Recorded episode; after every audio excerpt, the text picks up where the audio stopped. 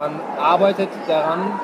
dass man seine Zielgruppe versteht, dass man weiß, äh, was will sein Kunde, was will, der, was will der Leser, was will der Hörer, was will der, der, der Videoschauende, was hat er für Probleme, welche Probleme weiß er vielleicht noch gar nicht jetzt im Moment und wie kann ich als Unternehmen, ich bleibe jetzt mal auf der Unternehmensbasis, wie kann ich als Unternehmen diese Probleme mit Lösungen, welche Lösungen kann ich ihm anbieten in Form von Inhalten